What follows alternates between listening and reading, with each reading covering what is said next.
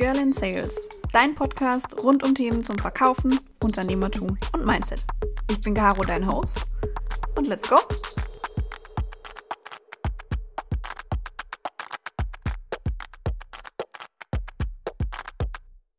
Hallo meine Lieben.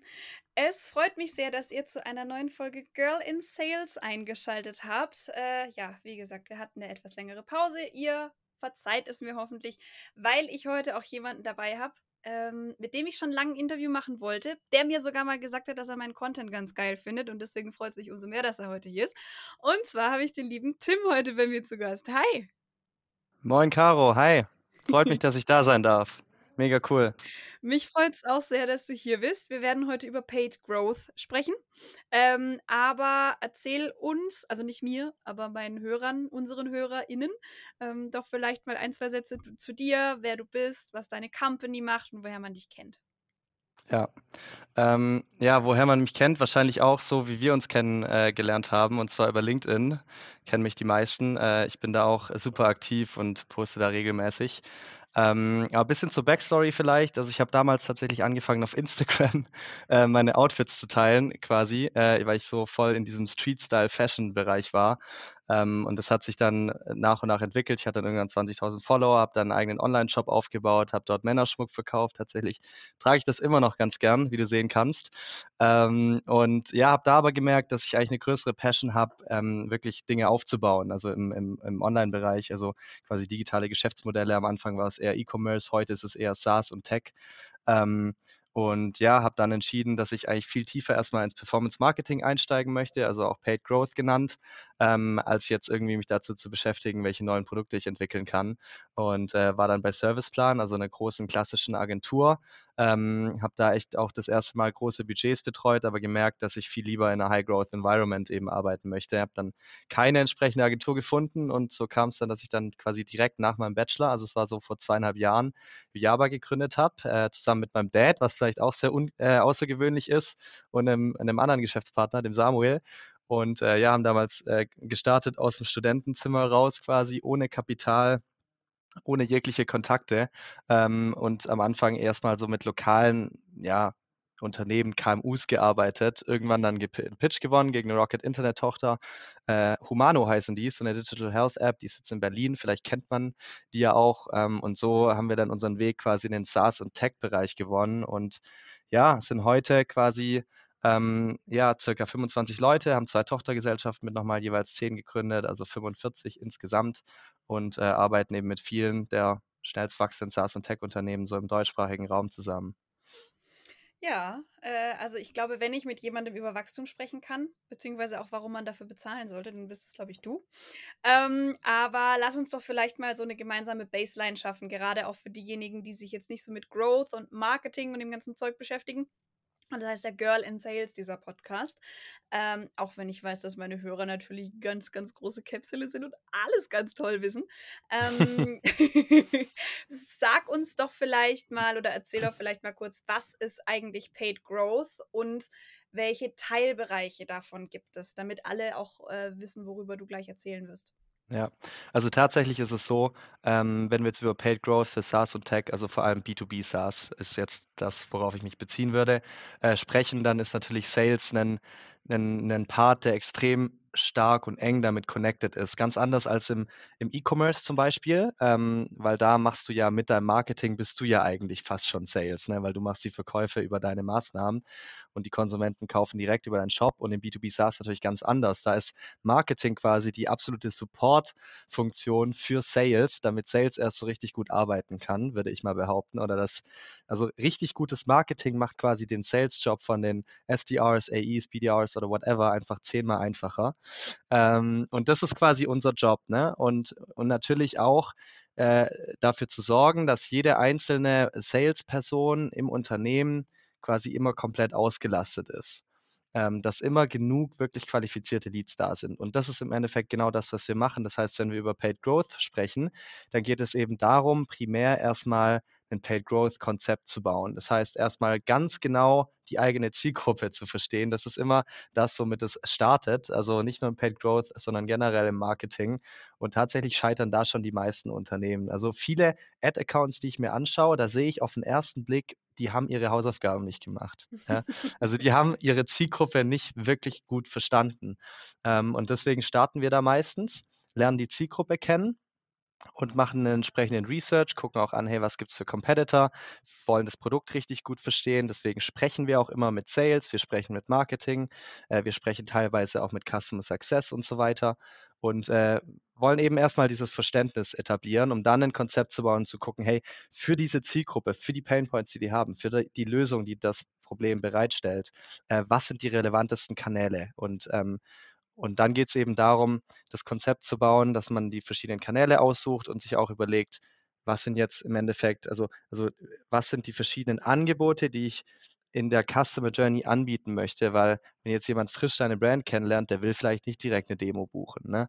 Äh, sondern der möchte dann eher was anderes und da ist halt wichtig, ähm, ja, taktisch an die Sache ranzugehen und sich smart zu überlegen, was macht hier Sinn und äh, das Ganze dann nach und nach aufzubauen. Und natürlich wenn du jetzt fragst, was sind die weiteren Bestandteile, also äh, das ganze das ganze äh, Media Buying natürlich, klar. Also das ist so wahrscheinlich das, was jeder denkt, Paid Growth gleich Media Buying. Ich mache irgendwie, ich verwalte Ad-Accounts. Aber das ist nur ein, ein kleiner Teil davon. Ähm, das Allerwichtigste ist, quasi Marketing und, und das SaaS-Unternehmen im Ganzen holistisch zu verstehen und dann eben die richtigen strategischen Entscheidungen zu treffen. Äh, dann ist natürlich extrem viel das ganze Tracking und Data Analytics, ne, weil wir arbeiten natürlich auch intensiv mit dem CRM zusammen, genauso wie ihr im Sales-Bereich das tut. Und wir treffen uns quasi bei dem CRM sozusagen. Und für uns ist zum Beispiel wichtig, dass die Sales Reps oder die AEs, dass sie die ganzen Daten immer wieder zurücksteuern. Also nicht nur ins CRM zurück, sondern dass es dann auch Workflows gibt, dass die Daten vom CRM auch wieder zurück in die Ad-Plattform gehen, dass wir halt wissen, okay, dieser Lead hat jetzt so und so viel Pipeline generiert oder hat so vielleicht sogar so und so viel AR, Close ARR generiert. Ähm, und dieser Lead hat es vielleicht nur bis zu einem äh, Setter Call geschafft oder wie auch immer. Und diese Info ist halt extrem wichtig, um dann wirklich ähm, sagen zu können, hey, das, das waren jetzt gute Leads und nicht nur, wir haben X Amount of Leads generiert, weil das sagt ja erstmal gar nichts aus. Ähm, ja, und als letzter, wichtigster Punkt ist natürlich das ganze Kreative ähm, meiner Meinung nach mittlerweile auch im B2B SaaS unglaublich wichtig. Die meisten schaffen es nicht, ähm, Ads zu konzipieren, die wirklich mal die Aufmerksamkeit catchen und mal anders sind. Die meisten sind viel zu trocken. Ähm, und ja, da, da versuchen wir uns halt, dass wir so ein bisschen die D2C-Ansätze nehmen, ähm, weil wir auch ein bisschen daher kommen. Also wir haben auch immer noch ein paar Online-Shops, mit denen wir arbeiten tatsächlich und deswegen kennen wir beide Welten. Versuchen halt die, die guten D2C-Ansätze jetzt auch auf B2B SaaS zu übernehmen ähm, sodass wir zum Beispiel auch Creative Strategists haben, die nichts anderes machen, als sich zu überlegen, welche kreativen Ideen können wir für die Ads bauen und welche Copies gehören dazu. Ähm, und, und dann wird das eben vom Creative Department von Motion Designer, Art Directors, ähm, Graphic Designern umgesetzt. Mhm. Okay. Ich hoffe, das war jetzt nicht too much, äh, sondern hat nee, ein, ein, gutes also, Fundament geleistet. Nee, nee, nee, nee, nee. Also äh, ich, ich meine, ich beschäftige mich ja auch in meiner Rolle relativ viel mit genau diesen Dingen. Ne? Wie kann man Ads verbessern? Warum konvertieren manche Leads schneller? Warum konvertieren manche Leads höher? Warum ähm, ist es manchmal so, dass, dass man sich denkt, so, boah, also der Lead, der ist ja jetzt eigentlich brühheiß, äh, da verbrennst du dir die Finger dran und dann, äh, ja, ist das halt nur so eine rein informative Anfrage, jetzt mal ganz übertrieben gesagt. Ähm, ja. Und diese Insights sind extrem wertvoll, gerade wenn es eben darum geht, dass du gesetztes Budget hast. Und das war der erste Punkt, den du genannt hast. Ähm, du hast halt dieses ganze Media Buying, diese ganzen Ad-Budgets, die du verwaltest, aber die sind halt nicht unendlich. Also du hast halt keinen Topf ohne Boden, sondern meistens sind diese Ad-Budgets ja schon relativ strikt auch abgesteckt, weil ein Großteil des Marketing-Budgets, ähm, was du eben zur freien Verfügung hast, in Ads reinläuft. Und das ist vielleicht auch ähm, mal so eine ganz schöne Überleitung weil in den meisten Fällen, wenn ich ein Unternehmen hochziehe, gründe, keine Ahnung, ähm, dann habe ich da einen Techie und ich habe da einen, der kennt das Produkt ein bisschen, dann habe ich einen, der macht Buchhaltung und Finance und Controlling und einer macht Marketing und Sales. So, das sind meistens so diese klassischen Gründerteams, wenn du nicht eine Person bist, die alles auf einmal macht. Ähm, und manche Unternehmen bekommen ja direkt relativ schnell ein Funding oder einen initialen Kredit, ähm, den sie dann verwerten können. Andere sind komplett bootstrapped. Alle müssen aber irgendwann oder sollten irgendwann anfangen, in Paid Growth zu investieren. Mhm. Ähm, also Hand aufs Herz, was, was, glaubst du, wann sollte ich als Unternehmer, als Unternehmen anfangen, Geld fürs Wachsen auszugeben? Und vor allem auch warum? Weil es ist ja am Anfang erstmal nur Geld rausballern, ohne zu wissen, was eigentlich wieder zurückkommt. Ja, also ich, ich, ich glaube, äh, pauschal gesagt sollte man äh, direkt von Anfang an Geld zum Wachsen ausgeben. ähm, aber Geld zum Wachsen ausgeben heißt ja nicht direkt, dass man jetzt Geld in Paid Growth investiert. Ich glaube, mhm. ähm, das, was du meintest, ist, wann sollte man quasi Ad-Budget investieren fürs, fürs Wachstum. Genau. Ähm, und, und das ist natürlich unterschiedlich von Case zu Case. Ne? Also es macht natürlich auch einen Riesenunterschied, ob man jetzt bootstrapped ist oder ob man komplett durchgefundet ist ähm, und vor allem auch in welcher Series man steht. Also wir zum Beispiel ähm, steigen meistens eigentlich erst nach Series A ein bei unseren Kunden, dass wir erst dann rangehen, wenn es quasi um dieses exponentielle Wachstum geht, was aber nicht heißt, dass man erst dann starten sollte. Ne? Man sollte auf jeden Fall auch schon früher starten. Ähm, und pauschal das Ganze zu sagen, schwierig. Was ich aber auf jeden Fall sagen kann, ist, ähm, ich würde nicht starten, bevor ein Product Market Fit hat. Ähm, und ich, ich, was ich auch beobachte, ist, dass die Accounts, die erstmal das Organische gemeistert haben und dann in Paid reingehen, viel erfolgreicher sind als andersrum. Es gibt ja auch so eine schöne Quote, die heißt, If you nail organic before paid, you're gonna get paid. Und, und äh, die würde ich tatsächlich unterschreiben. Also äh, die Cases, wir arbeiten zum Beispiel mit Storyblock zusammen, das ist so ein Headless CMS, ich weiß nicht, ob du die kennst. Und bei denen ist zum Beispiel so, die haben halt schon extrem viel Traffic gehabt, bevor wir mit Paid angefangen haben und haben es dann halt geschafft, innerhalb von einem Jahr den Spend von, von einem fünfstelligen Betrag halt zu 10xen. Und das geht natürlich nur, wenn du irgendwie auch ein Fundament hast, eine Basis. Ähm, und dementsprechend also auf jeden Fall Product Market Fit haben und auf jeden Fall irgendeine andere Quelle, sodass du es bewiesen hast, Leads zu generieren, die auch closen und nicht nur durch Netzwerk. Mhm. Ähm, ob das jetzt durch Outbound SDRs ist, ob das jetzt durch äh, Content Marketing und extrem viel organischen Traffic ist oder PR, spielt da nicht die große Rolle. Aber ich würde niemals als ersten erfolgreichen Marketingkanal quasi direkt Paid nehmen. Also für B2B SaaS jetzt. Bei D2C ist es was anderes, aber darüber sprechen wir heute nicht. Aber für B2B SaaS würde ich erst dann anfangen, wenn ich eine andere erfolgreiche ähm, Marketingdisziplin oder Maßnahme quasi habe, die wirklich funktioniert. Von ich habe einen Lead bis zu ich kann den closen und habe davor nie mit dem gesprochen und er kennt mich auch nicht. Und wenn ich das als Fundament habe, dann macht es Sinn, nach und nach mit Paid zu starten. Ähm, und dann kann man das Ganze aufbauen. Hm. Das heißt aber, wenn du jetzt auch sagst, Paid Growth, muss man den richtigen Moment abpassen quasi, dass es auch wirklich Sinn macht und man nicht wirklich auch Geld verbrät, was dann halt nicht mehr da ist. Ne? Ähm, ja. Ist wahrscheinlich auch schwierig, den richtigen Kanal zu finden, weil wir zum Beispiel schalten auch Ads auf Facebook, Instagram und so weiter. Ähm, unsere LinkedIn-Ads funktionieren aber mit am besten einfach auf Basis dessen, dass unsere Zielgruppe halt viel auf LinkedIn unterwegs ist ne? und auf LinkedIn ja. halt auch nach Leads gesucht wird. Ähm, mhm. Gibt es da irgend so einen Indikator, den ihr dann anstellt, wenn ihr mit einem Unternehmen so eine Zusammenarbeit neu aufsetzt, um den besten Kanal, den besten Kanal rauszufinden? Mhm. Ähm, also im Endeffekt ist es ja so, oder, oder das, was wirklich das Allerwichtigste ist, bevor man jetzt auch irgendeinen Kanal aussucht ähm, und auch generell das startet, ist wirklich ein tiefes Zielgruppenverständnis zu haben. Weil ich sehe halt super viele SaaS-Unternehmen, die machen einfach mal Ads und die sprechen nur über das eigene Produkt. So.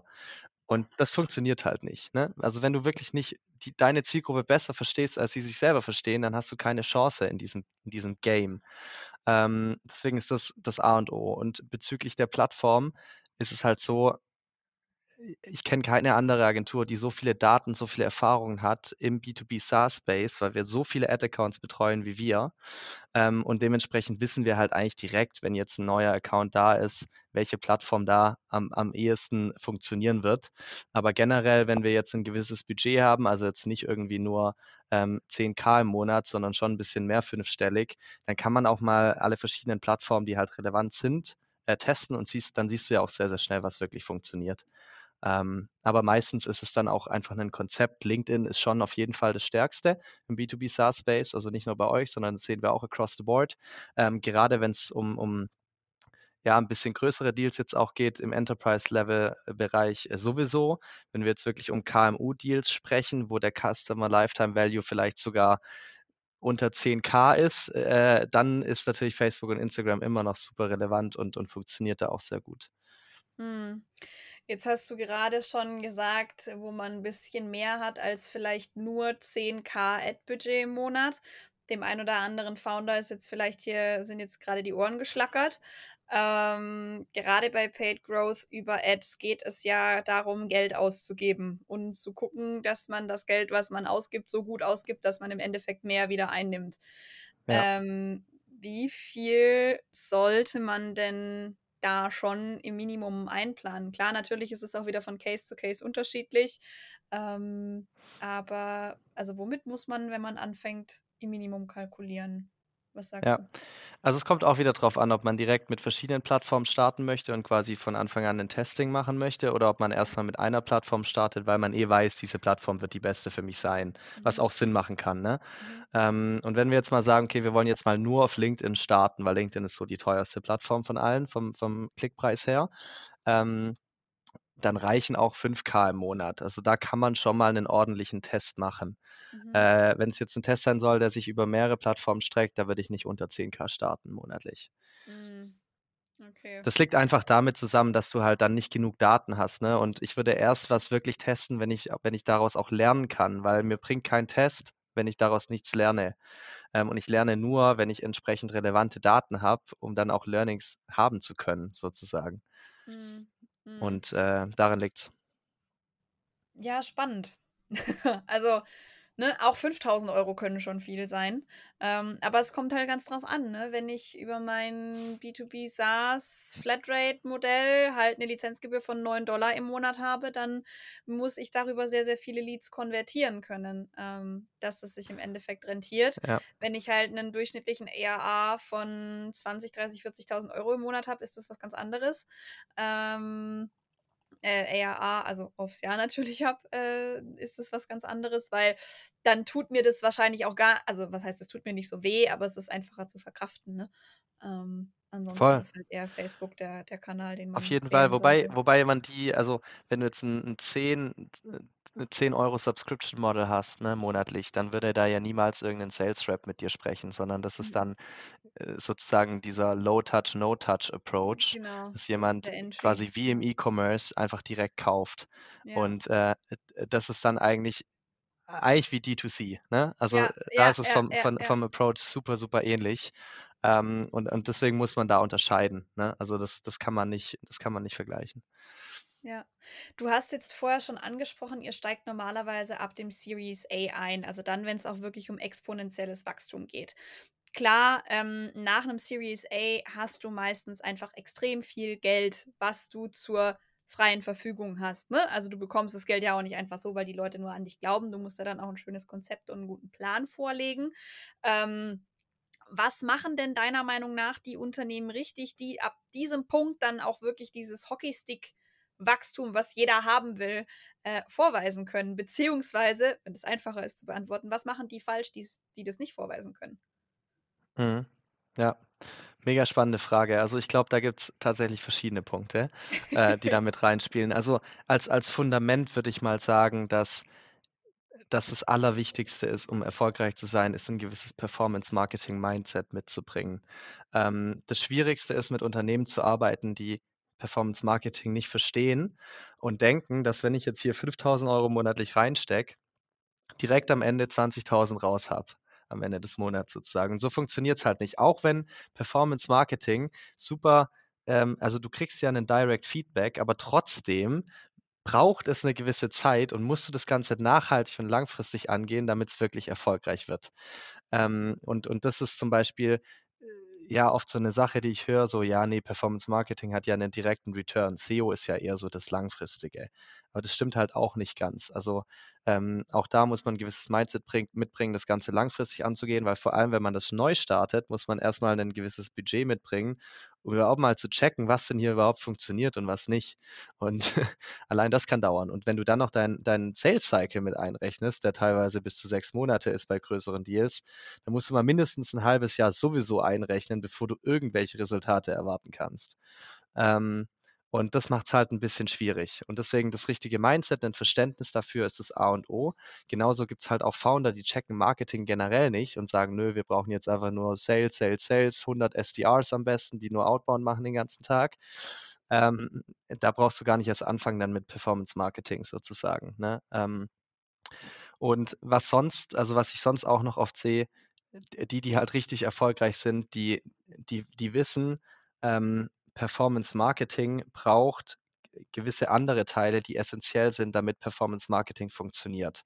Das ist zum Beispiel ein richtig gut gepflegtes CRM ähm, mit richtig guten Workflows, mit richtig guter Data Analytics, mit richtig gutem Tracking und mit einem entsprechenden Lead Nurturing. Weil was bringt es dir, wenn ich dir jetzt irgendwie 100 Leads täglich bringe und die bleiben dann einfach da, nachdem sie sich irgendwas runtergeladen haben und nichts weiteres passiert. Dann braucht es Workflows, wie die weiter bearbeitet werden. Ob das jetzt erstmal im Marketing passiert oder direkt im Sales, spielt erstmal keine Rolle, aber es braucht diese Prozesse. Es ist, ist essentiell wichtig. Und dann braucht es auch ähm, das Thema Content wird maßgeblich unterschätzt. Also wenn ich nicht guten Content habe, den ich meinen Leuten bieten kann, damit sie sich eintragen, dann brauche ich es eigentlich gar nicht erst erst anfangen und auch nicht nur jetzt mal ein White, Paper zu haben und dann ist Ruhe für ein Jahr funktioniert auch nicht, sondern das musst du in Flywheel intern aufbauen. Das Content-Thema darf nie aufhören. Ähm, ich, ich, ich erstelle ein Piece, ich gebe das raus und dann fange ich direkt schon an, Feedback zu sammeln und gucke, hey, was interessiert die Leute eigentlich und was interessiert sie dich davon, nehme die Informationen und dann baue ich direkt das nächste Asset. Und so habe ich einen Flywheel. Und ähm, das ist natürlich das Futter für das Performance Marketing, ne? das braucht's.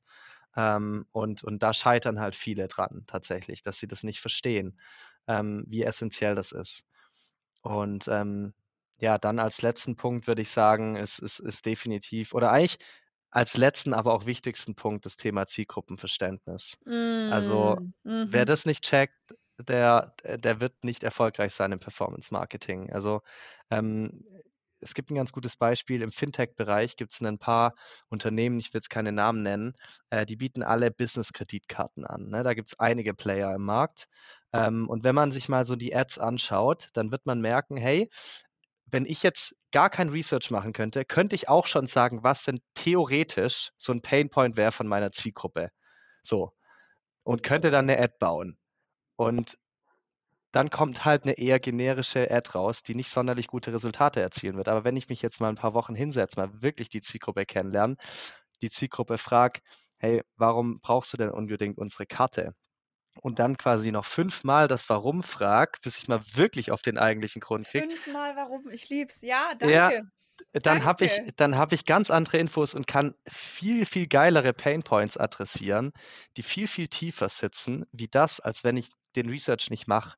Und wenn man sich jetzt mal zum Beispiel in diesem Bereich die verschiedenen Player anschaut, dann sieht man direkt, wer da seine Hausaufgaben gemacht hat und wer nicht. Und, ähm, das ist also die meisten Leute unterschätzen das so, die denken: „Ja, Zielgruppenverständnis, ach, jetzt kommt der mal mit so 'nem Strategieberatungs-McKinsey-Quatsch um die Ecke.“ Ja, ne, das ist halt trotzdem unglaublich wichtig und, äh, darf einfach nicht zu kurz kommen. Und, ähm, ja, dann natürlich der ganze Creative Part auch noch essential, ne? Ähm, wenn ich dann das Zielgruppenverständnis habe, dann gute Ideen einfach zu bauen, wie jetzt zum Beispiel Coinbase zuletzt bei bei der Super Bowl. Ich meine, Ja. wie genial war die Ad bitte mit dem QR QR-Code? Ja, die war Die richtig, haben richtig die haben einfach gezeigt, dass sie ihre Zielgruppe verstanden haben damit. Ich ich gucke mal, ob ich euch die unten in den Shownotes verlinken kann. Ähm, wer sie nicht gesehen hat, das sollte sich man sollte man sich einmal angeschaut haben. Ähm, ja, äh, vielleicht noch so ein, 2 Sachen auch aus meiner Sales-Perspektive da dazu. Ähm, dieses Thema Content ist unfassbar wichtig. Ähm, einfach auch auf Basis dessen natürlich im Lead Nurturing, klar. Irgendwie musst du die Leute anwärmen und die Leute wollen halt nicht für alles direkt bezahlen. Die wollen sich erstmal selber einlesen. 60 Prozent der Kaufentscheidungen werden getroffen, ne? Bevor man was anfragt, laut HubSpot. Was? 60 Prozent waren es? Ich weiß nicht genau, mehr? aber wahrscheinlich irgendwas so, ja. Ja, und ähm, Content ist ja dann auch während der kompletten Customer Journey extrem interessant und auch während der Prospect Journey schon. Also bevor du überhaupt beauftragst, ähm, willst du vielleicht mal ein White Paper oder eine Success Story, ein Video oder einen Artikel lesen, ähm, weil der Vertriebler wird dafür angestellt, um dir Dinge zu verkaufen. Wenn du das aber unbiased lesen kannst und du dann auch siehst, okay, das hat halt x Prozent mehr Revenue generiert oder die haben in den ersten so und so viel Wochen so und so viel Großkunden generiert, als sie das Tool eingesetzt haben, ähm, sind es halt einfach belastbare Cases aus dem Kundenkreis der Unternehmen, ähm, wo du dann halt sagst, okay, cool, ähm, will ich auch. So, Ja. ähm, das ist das eine. Also es hilft auch im weiteren Sales-Verlauf dann dementsprechend. ähm, Infos an die Hand nehmen oder geben zu können. Und das andere ist wirklich dieses Zielgruppending. Also so mal so ganz plakativ. Ein Maschinenbauer würde ich jetzt nicht duzen im Cold Call. Aber ja. einen Fintech Head of Sales würde ich nicht siezen. Mhm. Ja, und sagt dein, sagt dein äh, Gegenüber Prospect oder Lead oder Marktpotenzial oder Verkaufschance, das musst du wissen. Mhm. Du musst Name-Dropping betreiben können, du musst Use Cases kennen, du musst eigentlich, wenn du in der Zielgruppe unterwegs bist und du kein Produkt hast, was sich auf jede Zielgruppe, auf jeden Markt, auf jeden Use Case anwenden lässt, wenn du nicht Excel bist, dann musst du das Problem deines Gegenübers kennen, bevor derjenige weiß, dass er das Problem hat. Ja, voll. Und da sprichst du ein wichtiges Thema an, ähm, wenn wir jetzt nochmal zum Thema Content kommen. Nicht einfach nur einen super generischen Content erstellen über das eigene Produkt, sondern in die verschiedenen ICPs reingehen. Ja, wenn ich dann fünf ICPs habe, dann erstelle ich verdammt nochmal Content für jeden einzelnen ICP und baue nicht Content, das alle ICPs anschauen können, weil wenn du alle versuchst anzusprechen, dann sprichst du halt niemand an und das ist ein Problem, das viele haben. Ähm, und, und deswegen ist das Flywheel auch nochmal wichtiger, ne? dass man wirklich super geilen Content für die verschiedenen ICPs kreiert und äh, dann funktioniert das Ganze.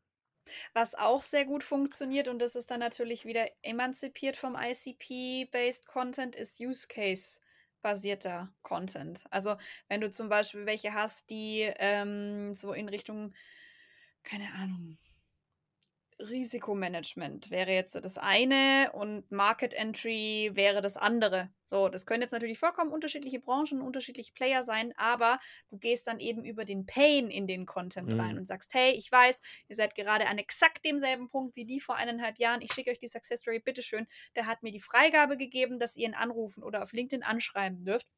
Wenn ihr Fragen habt, dann macht das bitte auch. Ja, das ist natürlich eine, eine Möglichkeit, wie man es machen kann, wenn man eben ein Produkt hat, was sich für mehrere Use Cases einsetzen lässt. Wenn du ein Produkt hast, mhm. was sich für mehrere Branchen anbietet, kannst du natürlich auch über die ICPs reingehen, meiner Meinung nach. Ja. Muss man halt abwägen können. Auf jeden Fall. Auf jeden Fall. Also auch da wieder, ne? Das kommt dann alles hervor, wenn du mal dein, deine Hausaufgaben am Anfang gemacht hast, den entsprechenden Research und, und dann wirst du da auf jeden Fall das richtige Konzept bauen. Jetzt hast du ja vorher gesagt, zweieinhalb Jahre gibt es euch jetzt schon, ne? Ähm, mhm. Was ich ja sehr gerne mache mittlerweile, ist mit den Leuten über ihre Fuck-Ups zu sprechen. Was ist denn so dein größtes Fuck-Up aus den letzten zweieinhalb Jahren Paid Growth mit Julia Bar. Es muss, äh, Oder ich Name musst du nicht nennen, ne? Ja, aber nee, werde ich auch nicht. Aber ich habe einen ganz konkreten, also äh, direkt was, was mir einfällt. Und es ja. ist tatsächlich auch kein ungewöhnliches Problem in der Branche. Also gerade bei, bei äh, ja, SaaS-Unternehmen, die jetzt richtig, richtig dick gefundet wurden, kurzfristig, und sagen, ja, jetzt, jetzt brauchen wir auch die Ergebnisse, jetzt muss richtig knallen im Endeffekt. Und da hatten wir so einen Case, ähm, wo wir dann eben ja auch das ganze Paid Growth aufgesetzt haben. LinkedIn war da im Fokus in dem Case jetzt. Ähm, und wir haben halt gestartet, erstmal mit kleinerem Budget, um das Ganze, einen, einen, Proof of Concept auch herzustellen, was man ja normalerweise auch immer machen sollte, bevor man dann scaled. Und äh, da war es dann halt so, dass wir gute Leads hatten, ähm, aber wir wussten gar nicht, was mit den Leads passiert, weil die gar nicht die Prozesse hatten im CRM, im Tracking und so weiter, dass niemand sagen konnte, wie gut jetzt die oder wie die Qualität der Leads überhaupt war. Und trotzdem hatten die so viel Druck von den Investoren und so weiter. Und, und, und, und, und das ist übrigens ein strategisches äh, Fehler auch, wenn man Lead, also MQL-Ziele setzt. Würde ich niemals machen, macht gar keinen Sinn. Ähm, weil das ist einfach nichts aussagen. Die hatten das aber, mussten, Marketing musste ein gewisses Ziel erreichen, ja, ähm, aber fürs Business waren die ganzen Leads, für, niemand konnte sagen, was es eigentlich wirklich gebracht hat. Und trotzdem wollten die, dass wir auf einen sechsstelligen monatlichen Adspend so schnell wie möglich skalieren. Ähm, was natürlich dann echt viel Geld war und wir haben, wir haben echt, wir haben stark davon abgeraten. Wir wollten es eigentlich auch nicht machen, aber äh, der Druck war so krass, dass sie gesagt haben, doch, wir müssen das jetzt machen und so weiter. Und äh, dann haben wir das Ganze halt skaliert und äh, bis heute weiß niemand, ob das auch erfolgreich war mal so eine Frage von einem Laien. Ähm, also in meinem Verständnis sollte das Delta zwischen MQL und SQL prozentual so klein wie möglich gehalten werden. bin ich da richtig unterwegs? Oder haben die einfach mal alle Performance Marketing und Paid Growth Regeln der Welt durchgespielt, in Mülleimer geschmissen und gesagt, nee, wir können es besser? Na, das Ding ist halt, wenn du im Prozess bist, die ganzen Prozesse aufzubauen, jetzt irgendwie eine neue Series geraced hast, dann, dann verändern sich ja auch Dinge nochmal extrem stark oft. Und natürlich sollte das irgendwann das Ziel sein. Also Best-Case-Szenario ist natürlich, äh, keine Ahnung, du, du generierst 10 MQLs und hast 9 SQLs, aber in der Realität ist es natürlich fast nie so. Ähm, weil viel mehr Leute laden sich mal was runter, als dass sie dann auch wirklich in Sales reingehen. Ist natürlich auch logisch. Ähm, aber was halt wichtig ist, ist die Zahlen zu kennen. Und wenn du die kennst, dann kannst du dir auch irgendwann ausrechnen, was darf ich maximal für ein MQL ausgeben, wenn ich alle weiteren Conversion Rates der weiteren Customer Journey Stages kenne. Dann ist es gar kein Problem. Aber wenn ich die halt gar nicht kenne, wenn ich auch nicht mal weiß, dass zum Beispiel von allen Leads jetzt irgendwie so viel im Sales gelandet sind, wenn ich nicht mal das weiß, und schon gar nicht weiß, wie viel Pipeline generiert wurde, aber trotzdem dann sechsstellige Beträge monatlich ausgebe auf LinkedIn, dann mache ich nur eine Person reich und zwar LinkedIn. Und äh, das bringt halt dann nicht viel. Und das war wahrscheinlich so der größte Fuck-up. wow, okay. Naja, gut, aber ich meine, ähm, aus Federn lernt man. Und vielleicht hat ja jemand auch was draus gelernt. Wir werden es nie erfahren. Also zumindest nicht im Podcast, aber vielleicht erzählst du es mir irgendwann privat auf LinkedIn. Ähm, jetzt fangen wir, oder was heißt, fang, fangen wir vielleicht mal mit den Fragen an. Ich frage dir ja schon seit einer halben Stunde Löcher in den Bauch. Ähm, um es mal zu rappen. Welche drei Fragen zu Paid Growth werden dir denn eigentlich immer wieder gestellt? Egal, ob jetzt auf LinkedIn, ähm, ne? Also wenn sich halt rauskristallisiert, dass du zu einem Thema irgendwie was sagen kannst, dann wirst du ja auch manchmal so gefragt ähm, mhm. oder auch generell. Und was ist dann auch deine Antwort darauf? Ja, also eine Frage, die super oft kommt, ist die, du auch gefragt hast, wie viel Budget muss ich denn in die Hand nehmen, um das Ganze machen zu können? Ich glaube, mhm, die haben wir schon wir. behandelt. 5 bis 10k je nach Kanal. Ja, genau, richtig. Ähm, und eine andere Frage, die ich extrem oft gefragt werde, ist, ja, was kostet denn jetzt ein Lead auf LinkedIn? Und Das ist halt ähm, super schwer zu sagen. ja, das ist erstens schwer zu sagen und zweitens ist es keine zielführende Fragestellung. Mhm. Weil was bringt mir das, wenn ich weiß, was ein Lied kostet? Erstmal gar nichts. Ähm, es gibt so viele Dinge, die davon abhängen. Ähm, und, und viel, viel wichtiger wäre es eigentlich mal zu definieren, erstens, was ist überhaupt ein Lied? So, damit fängt es an, also die Definition klarzustellen und dann zu wissen, okay, von keine Ahnung, 10 Opportunities closen wir 5. Dann habe ich da schon mal eine Conversion Rate. Von 10 SQLs werden 5 eine Opportunity, habe ich nochmal eine. Und von 100 MQLs werden vielleicht 10 zu einem SQL oder whatever. Ähm, und wenn ich diese ganzen Conversion Rates habe, dann kann ich quasi dieses Reverse Engineering betreiben, um das Ganze mal runterzurechnen. Und wenn ich zusätzlich weiß, was mein Customer Lifetime Value ist, angenommen der ist 100k, und dann die ganzen Conversion Rates reinrechne, habe ich irgendwann eine Zahl, die ich maximal für meine Customer Acquisition Costs ausgeben kann. Und wenn ich die Zahl auch habe und dann ein Ratio meistens so zwischen 1 zu 3 und 1 zu 5 für maximalen, äh, maximales Wachstum, ähm, weiß ich irgendwann auch, was ich maximal für ein MQL zahlen kann. Und für eine Firma, die Customer Lifetime Values hat von 10k versus eine Firma, die 100k Customer Lifetime Values hat, dann kann sich der Ziel MQL-Preis drastisch unterscheiden und äh, kann für die eine Person kann dann 100 Euro extrem wenig sein und für die andere extrem viel. Und dementsprechend ist so, so der, der Lead-Preis komplett irrelevant und hängt komplett davon ab, was du für Customer Lifetime Values hast, was du für eine Zielgruppe hast und was du für Customer Acquisition Cost Goals hast im Endeffekt. Und ähm, dann kannst du dir ausrechnen, was quasi ein guter Lead-Preis für deinen Case wäre. Hm. Hm. Ja, gut, das ist natürlich ne, auch eine sehr deutsche Frage. Wie viel Geld muss ich bezahlen? Also, ich würde jetzt mal Mhm. so weit gehen und sagen, es ist nicht nur eine schwäbische Frage, äh, aber es ist vor allem halt eine deutsche Frage. Ähm, das hat auch sicherlich sehr viel mit dem Mindset zu tun.